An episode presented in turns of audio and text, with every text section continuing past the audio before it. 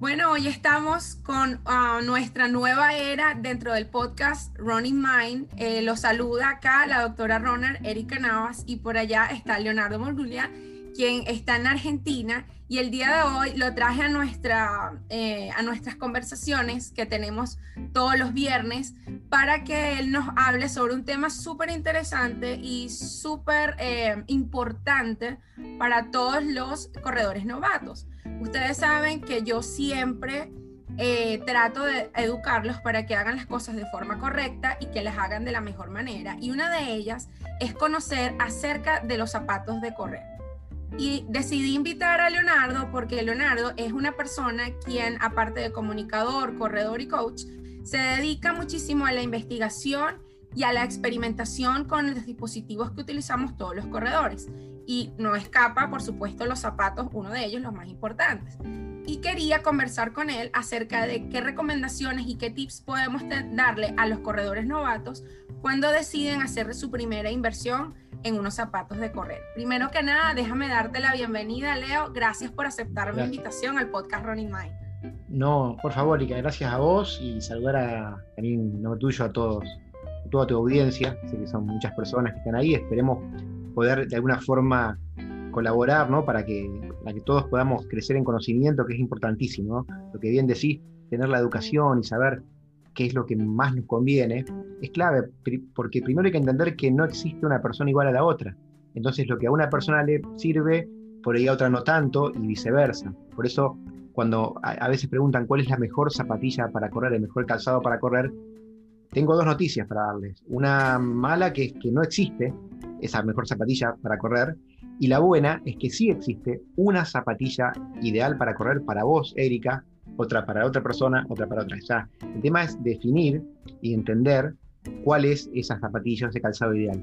Y no tiene que ver necesariamente con una marca, ¿eh? sino con un estilo de zapatilla, que dentro de ese estilo, después cada uno elige las marcas que más le gustan. Todos tenemos preferencias por una marca, así como unos manejamos un carro eh, marca Ford y otros un Chevrolet y otros otra marca, porque nos gustan. Eh, también pasa lo mismo con el calzado, algunos usaremos Adidas, otro Nike, otro New Balance y cualquier calzado.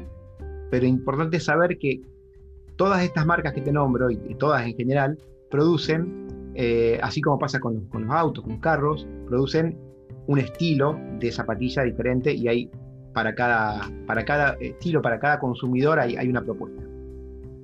Estoy muy contenta de que estés con nosotros, pero primero que nada, yo quiero que probablemente muchos de mi audiencia te conocen porque eres un referente para muchos de nosotros acerca de temas importantes en el mundo del running. Sin embargo, quisiera que te presentaras y le contaras a la audiencia un poquito sobre ti, este corto para que no se nos vaya a ir el tiempo y entren en contexto acerca de quién eres tú y, por, y el para qué yo te traje el día de hoy, como ya lo estaba mencionando.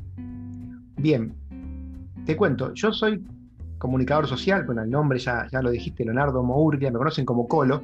Voy a hacer una breve aclaración acá porque en muchos países, en la mayoría no, no van a entender por qué Colo, porque me preguntan. De hecho, salgo de acá de Argentina y sacando Uruguay, Paraguay, Argentina, donde a los pelirrojos nos dicen Colo, en el resto de los países mayormente no se dice así.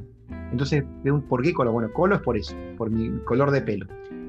Soy comunicador social, me, recibí de licenciado en comunicación a finales de la década del 90, hoy tengo 46 años cumplidos hace un par de semanas nada más, y, cuando me recibí de comunicador casualmente, o no sé si tan casualmente o causalmente, en esa fecha empecé a correr, después podemos hablar de por qué, pero la mayoría de nosotros vamos a entender que todos nosotros empezamos a correr como de grandes, ¿no? Hablando, hablando en términos generales me refiero a no, no son muchos los corredores que corren desde los 12 años, de los 15, son muy poquitos. La mayoría de nosotros empezamos a correr después de los 25, 30, 35, 40 o inclusive mucho más.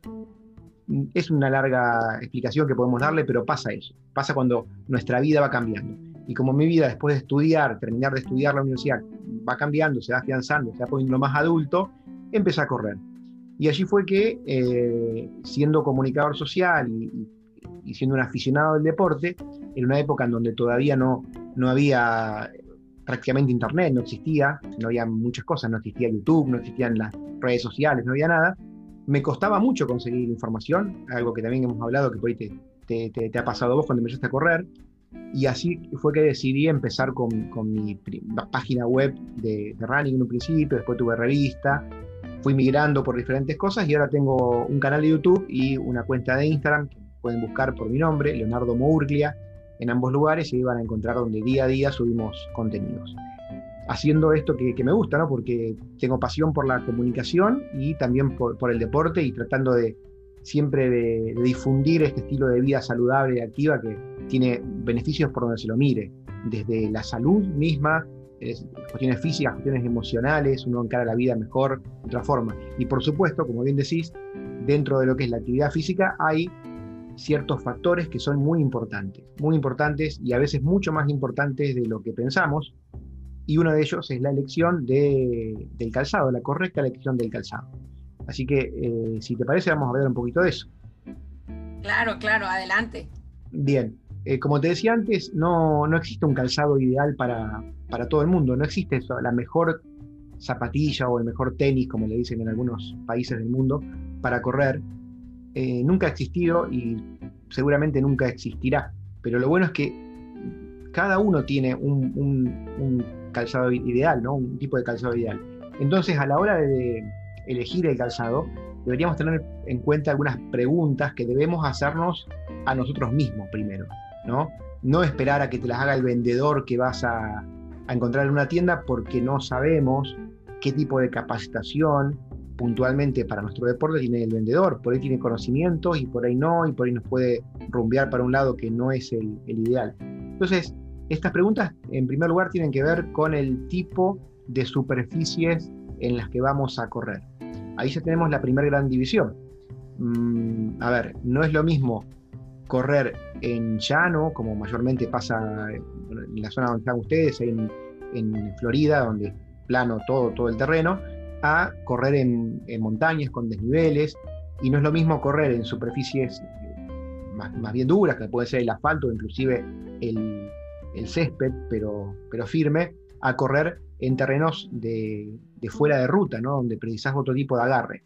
Entonces ahí ya nos vamos a encontrar con una división. Yo acá tengo algunos, algunos ejemplos para mostrarles lo que es una típica zapatilla para correr en montaña, llamémoslo, eh, o en desniveles. ¿no? Eh, las zapatillas para correr en, montaña tienen algunas características salientes como son, por abajo van a encontrar que tienen eh, tacos, que tienen como unos taquitos, estos tacos son para darnos agarre, y cuando empezamos en agarre pensamos enseguida en subir la montaña entre par, y eso es importante, pero lo más importante no está ahí, lo más importante es a la hora de bajar, porque cuando subimos, subimos muchas veces caminando o a un trote muy suave y a lo sumo, si no tenemos un calzado esto, y tenemos un calzado típico de calle que no tiene estos tacos, vamos a tener un poquito menos de tracción, algún pequeño resbalón, pero no vamos a sufrir una lesión por eso o una caída. Ahora, en cambio, cuando estamos bajando y uno se suelta y empieza a bajar a velocidades más altas, el hecho de tener o no tener estos taquitos implica tener o no tener frenos que cuando necesitamos accionarlos, ahí es donde los, los sentimos. Entonces, por ahí sí alguna caída se puede dar, sobre todo en la bajada. Así que importante, si vas a correr en montaña, tener este tipo de taquitos.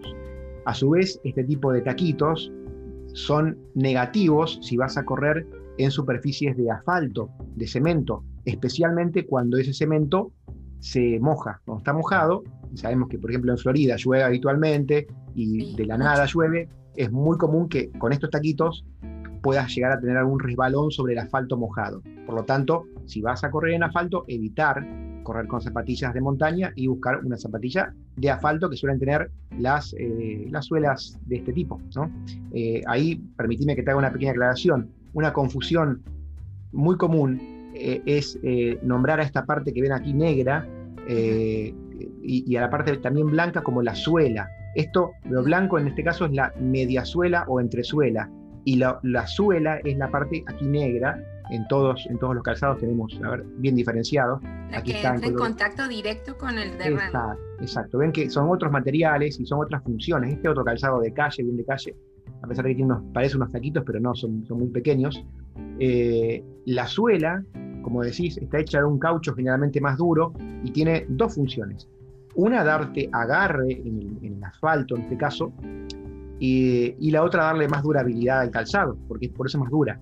Y por encima se extiende la mediasuela o entresuela, que es de otro material más blando y cuyos eh, propósitos son otros, que son darnos amortiguación, suavidad y en algunos casos también un poco de reactividad, es decir, de rebote, de empuje para que podamos correr mejor. Pero ya eso es un, un efecto, digamos, no sé, secundario, pero de menor importancia. Lo más importante es que nos dé amortiguación y que tengamos confort con ellos.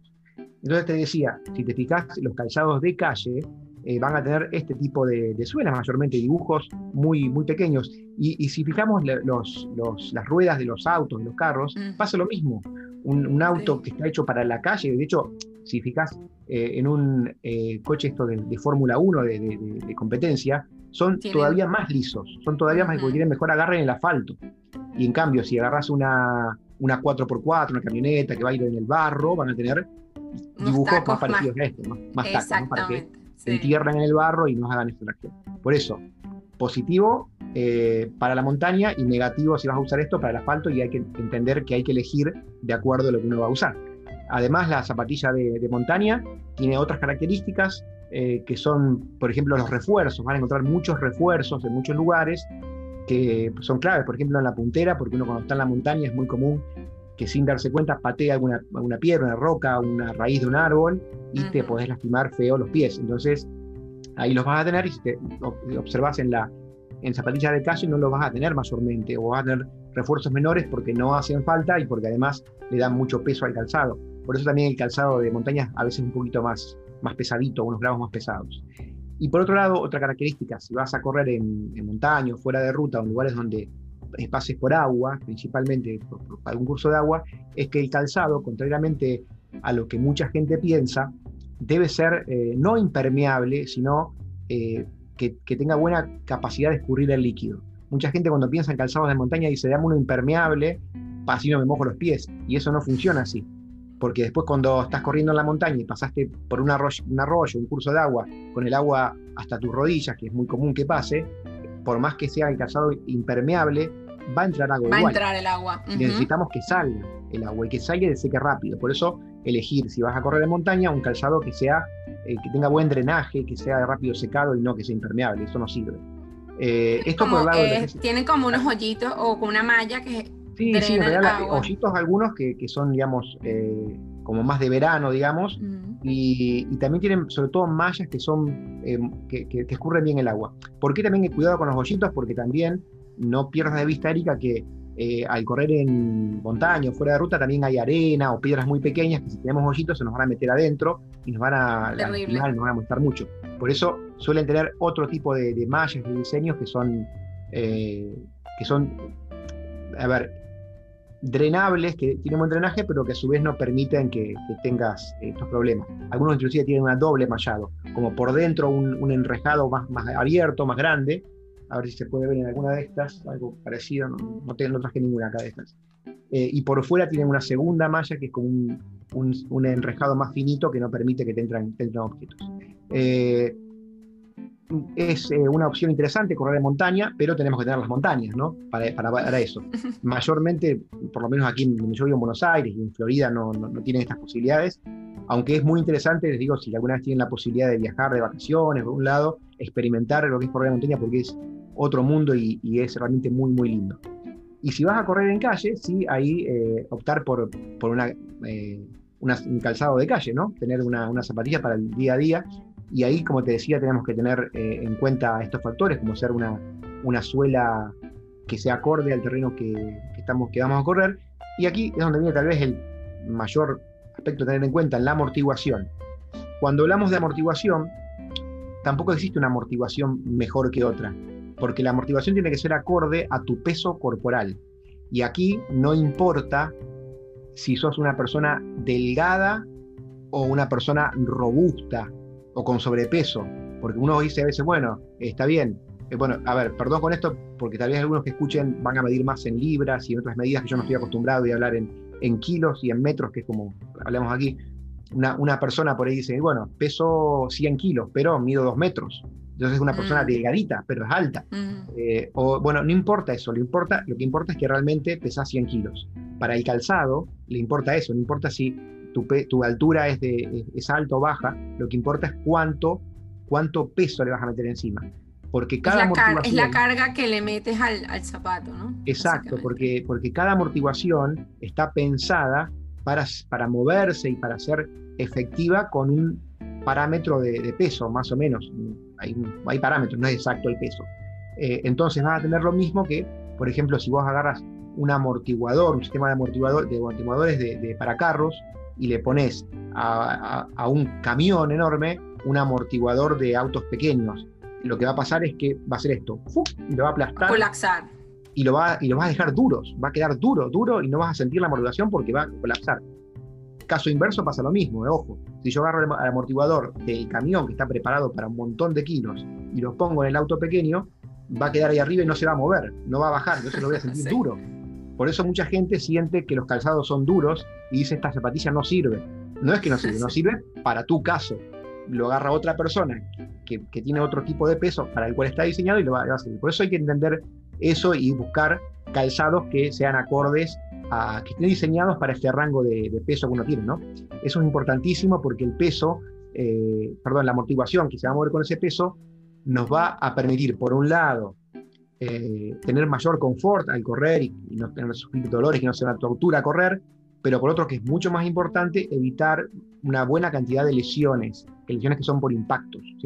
Si uno elige el, calzado correcto y hace ciertas, pautas a la hora de correr, eh, no debería eh, sufrir lesiones o al menos debería minimizar muchísimo el riesgo de que aparezcan. Así que es fundamental elegir una buena amortiguación. Esta buena amortiguación depende de tu condición como corredor o como corredora. O sea, no existe una buena amortiguación o un calzado mejor amortiguado que otros si no tenemos en cuenta para qué corredor lo vamos a usar. Eh, y después por encima también tener en cuenta cuestiones de, capacidad de respirabilidad en zonas donde, como están ustedes, en Florida, donde todo el año hace calor, en algunos meses un poquito menos, pero calor hace siempre, van a necesitar, claro, un calzado que tenga buena respirabilidad. Y ahí sí, ahí sí yo me atrevo a a recomendar calzados que tienen esos mallados más abiertos, porque salvo que corras por la arena, no te van a entrar partículas o, objetos que te van a molestar. Entonces ahí sí, que el calzado sea bien fresco, que sea bien respirable, es, fundamental, porque eso va a hacer que además que de correr con mayor comodidad, evitar muchas lesiones en la piel, muchas lesiones de la piel del, pie, como las, las ampollas o las rosaduras, aparecen a partir de que el pie se mantiene húmedo y se pone más sensible la piel, entonces ahí nos lastimamos al correr y, no está bueno, ¿no? Si bien no son lesiones graves, son lesiones que nos van a molestar, van a hacer que nuestro deporte sea una cuestión incómoda en lugar de ser una, una satisfacción, ¿no es cierto? Es correcto. Y hay mucha gente que, bueno, en el caso de los novatos, al tener ese tipo de lesiones, paran de correr por un tiempo, entonces pierden el impulso, pierden como que la motivación de correr y eso, y no, no quieren continuar porque dicen que es no, se, meten en la cabeza de que esto no es para mí. Exacto, así es. Entonces la idea es que evitemos eso con ellos. No, no, tal cual. Eh, correr eh, es una actividad placentera, eh, está comprobado porque cada vez más gente corre y el tema es que es una lástima cuando una persona empieza y por algún problemita que se podía haber corregido, se puede corregir, no le encuentra ese placer al correr y pasa a ser algo tortuoso. Y no tiene sentido que sea tortuoso y que lo hagamos solamente porque quiero bajar de peso o solamente por una cuestión estética o por salud y estemos sufriendo en ese camino. La idea es, que sea un camino placentero, placentero y que lo sigamos haciendo por placer y que encima de eso, como consecuencia, nos traiga un montón de beneficios en la salud, en la cuestión estética, en estado de ánimo, un montón de cosas que, que, hacen a este deporte. Y otra de las cosas muy, muy importantes a la hora de elegir un, un calzado, además de lo que dijimos antes de de las partes de, la, de la, suela, la media suela y, el upper, la parte de la capellada, está en que eh, hay calzados que eh, están diseñados para diferentes tipos de usos en cuanto a la velocidad que uno va a correr, a los ritmos que va a correr y a, las distancias que van a correr. Ahí nos metemos en dos grandes, mm, digamos, polos al medio de los cuales hay un montón de opciones.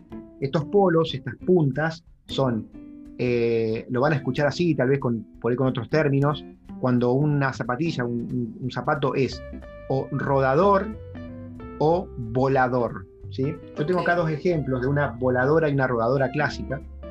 no sé si serán los mejores, de hecho tenía algunos, ahora estoy dando cuenta. Esto es una, una zapatilla rodadora, una zapatilla que tiene una amortiguación muy alta, muy blandita, muy cómoda, eh, y que está diseñada, es rodadora porque está diseñada para correr distancias más largas, a velocidades, digamos, crucero, digamos, sin demasiados cambios de ritmo, esa gente que le gusta salir a trotar, que creo que son la mayoría, ¿no? Por eso en el mercado suele haber más propuestas de rodadoras que de voladoras que se va a demostrar ahora.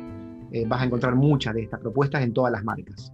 Eh, como digo, calzados que son para correr y correr y correr y correr a ritmos más bien tranquilos, suaves, eh, sin demasiadas interrupciones, sin demasiados cambios de ritmo brusco y esas cosas, y por eso tienen estas mediasuelas que son más altas, más blanditas, eh, también un poco puede ser un poco más inestables, así que tener cuidado si uno va a hacer cambios de ritmo o de dirección, porque vas a tener más ese, ese efecto que, que no tiene tanta estabilidad, ¿no?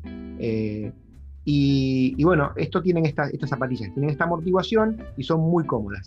Como contrapartida, con digamos, como contra de todo esto, son zapatillas, como te decía, un poco más inestables, que si vas a correr despacio y largo no lo vas a sentir, eh, y también lo mismo son menos rápidas, son zapatillas que te va a costar un poquitito más la velocidad. Cualquiera puede correr con cualquiera de ellas, a cualquier ritmo, cualquier velocidad, cualquier distancia, pero están diseñadas estas para ir más lejos. Vuelvo a la misma, al mismo paralelo con los carros, con los autos. Hay carros que están diseñados para agarrar la ruta y irse por la ruta 66 hasta cruzar todo Estados Unidos, y hay carros que están hechos más para urbanos, para hacer eh, tramos más cortitos y andar más rápido eh, y, de forma más, eh, más eficiente en la ciudad. Con esto pasa lo mismo. Zapatillas que están diseñadas para esto. ¿Y por qué son más lentas? Primero porque al tener tanta amortiguación son un poquito más pesados, unos gramos. En gramos hablemos de que esta zapatilla está en torno a los 320 gramos, mientras que una voladora como esta, que es más bajita, está por los 200, 230 aproximadamente, casi 100 gramos más, más abajo. Eh, no sé si es la mejor, digo, esta opción, y no sé si tengo otra por acá a mano, pero, pero esta van a ver que es una zapatilla que es mucho más bajita y está hecha de otros materiales que son, son un poquito más, más estables, ¿sí? sobre todo que en la parte de adelante van a ver que es más baja. Y mm, como te decía, son mucho más livianas y a su vez son más reactivas. Esta, al ser más blandita, lo que tiene es que así como tenemos esa comodidad al correr, esa sensación de estar corriendo sobre algodones o sobre un colchón, bueno, eso es muy cómodo, pero a su vez si queremos correr rápido, nos va a absorber en cada zancada una parte de nuestra energía y va a quedar ahí. Entonces no va a ser tan eficiente. Podemos correr igual, pero vas a correr siempre unos segundos por, por milla o por kilómetro más rápido con una zapatilla voladora que tiene mucha menos amortiguación, esa amortiguación suele ser más firme, más, más durita, más reactiva, y dirás entonces, bueno, entonces me voy con esta. No, no, para, ojo, depende para qué. Porque como te dije, si vas a usar estas durante muchos kilómetros, vas a empezar a sentir incomodidad, te van a doler abajo de los pies, te pueden también doler algunas articulaciones, básicamente las rodillas, porque tienen menos amortiguación, una amortiguación más firme, más dura. Entonces, dependiendo de qué uso le vayas a dar, si vayas a correr largo y suave o rápido y corto, te va a convenir una zapatilla más que la otra. Como dijimos, estas, bueno, en realidad estas, estas puntualmente no son este, una voladora pura, son una, una, voladora tirando a mixta. O sea, como vimos estos dos extremos, eh, al medio hay un montón de opciones y eh, una zapatilla mixta, que se, llama una típica zapatilla mixta, esta, puede ser una mixta, que es una zapatilla que está a mitad de camino entre las dos, ¿no?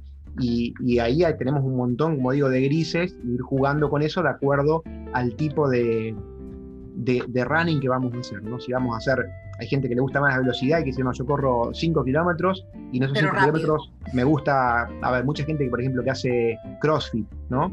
Eh, típico entrenamiento de, de HIIT, de intervalos de alta intensidad, a esa gente seguramente le va a ir mucho mejor una de estas, ¿sí? Para, para la parte de running, ¿no? No para la parte de CrossFit puramente.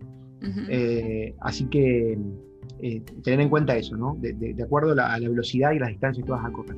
Yo creo que en líneas generales esas son las, las características. Después tenemos un montón más, tenemos el drop, que es la, caída entre el talón y la punta. Eso ya entramos a hilar un poco más fino porque ya entramos en, gustos un poco más, más, más de, embudo, ¿no? Donde van a, eh, a, haber menos opciones y ya no, no digo que no sea importante, pero las principales cosas a tener en cuenta son estas que te nombré, ¿no? Elegir el terreno, eh, el tipo de peso que vas a tener y el uso que le vas a dar en cuanto a velocidad y a distancia.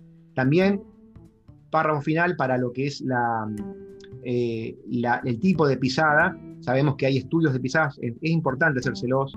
Eh, generalmente muchas casas y tiendas grandes de, running te lo hacen gratuitamente. Eh, consiste en un pequeño escáner que va en una alfombrita en el piso y te hacen pasar caminando, trotando, y ese escáner detecta en dónde estamos pisando con mayor fuerza, en qué parte de cada uno de los dos pies independientemente, y a partir de eso nos dicen si nuestra pisada es más pronadora, es decir, que como no es tan así, pero para hacerlo resumido, como que se hunde más hacia adentro, más supinadora, como que va más hacia afuera, o neutra. Y en base a eso hay calzados que nos van a dar eh, mejor resultado de acuerdo a nuestro tipo de pisada, eso ya es más fino.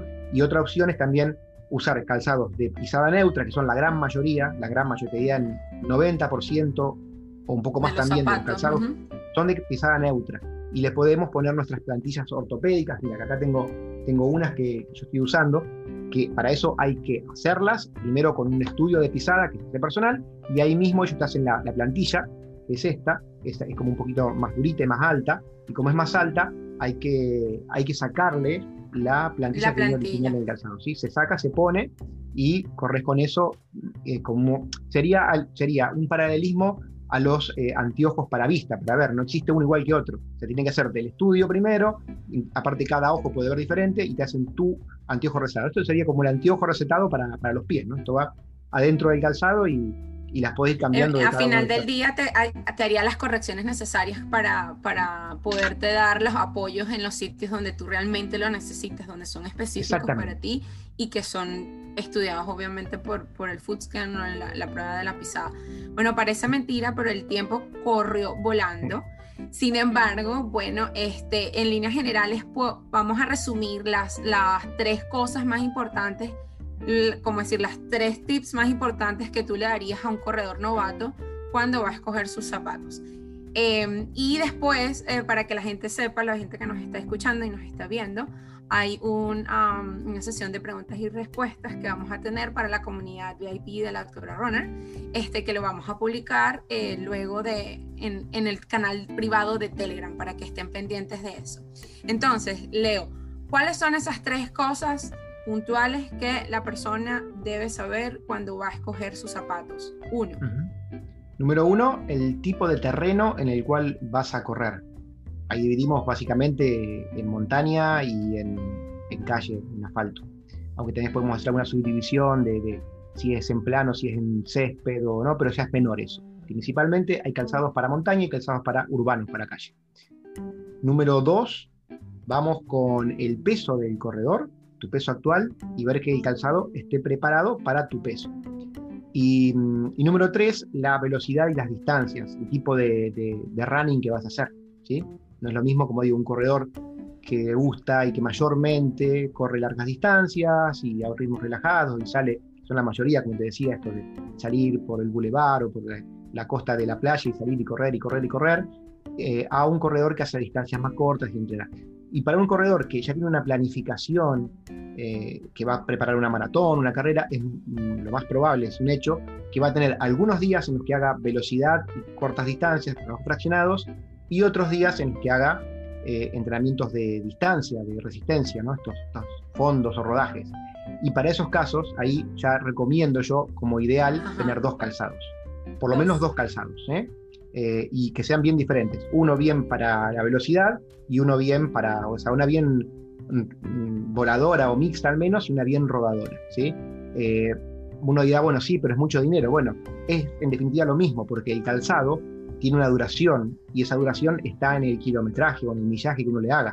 Y así te va a durar más el zapato. Si tenés dos calzados o tres, lo vas rotando un día uno, un día otro, eh, sí, al principio es una inversión más grande, pero esos tres calzados o dos calzados te van a durar el doble o el triple que si tienes uno solo. Entonces, en definitiva es la misma y vas a tener más eficiencia. Bueno, vamos a despedirnos de este grupo de personas para luego irnos al privado y seguir conversando. Muchísimas gracias a la audiencia que nos está viendo en este momento. Y bueno, espero verlos el próximo viernes en otro episodio de, Running Mind con la doctora Roner. Gracias, Leo. Nos vemos en el otro lado. Gracias a todos.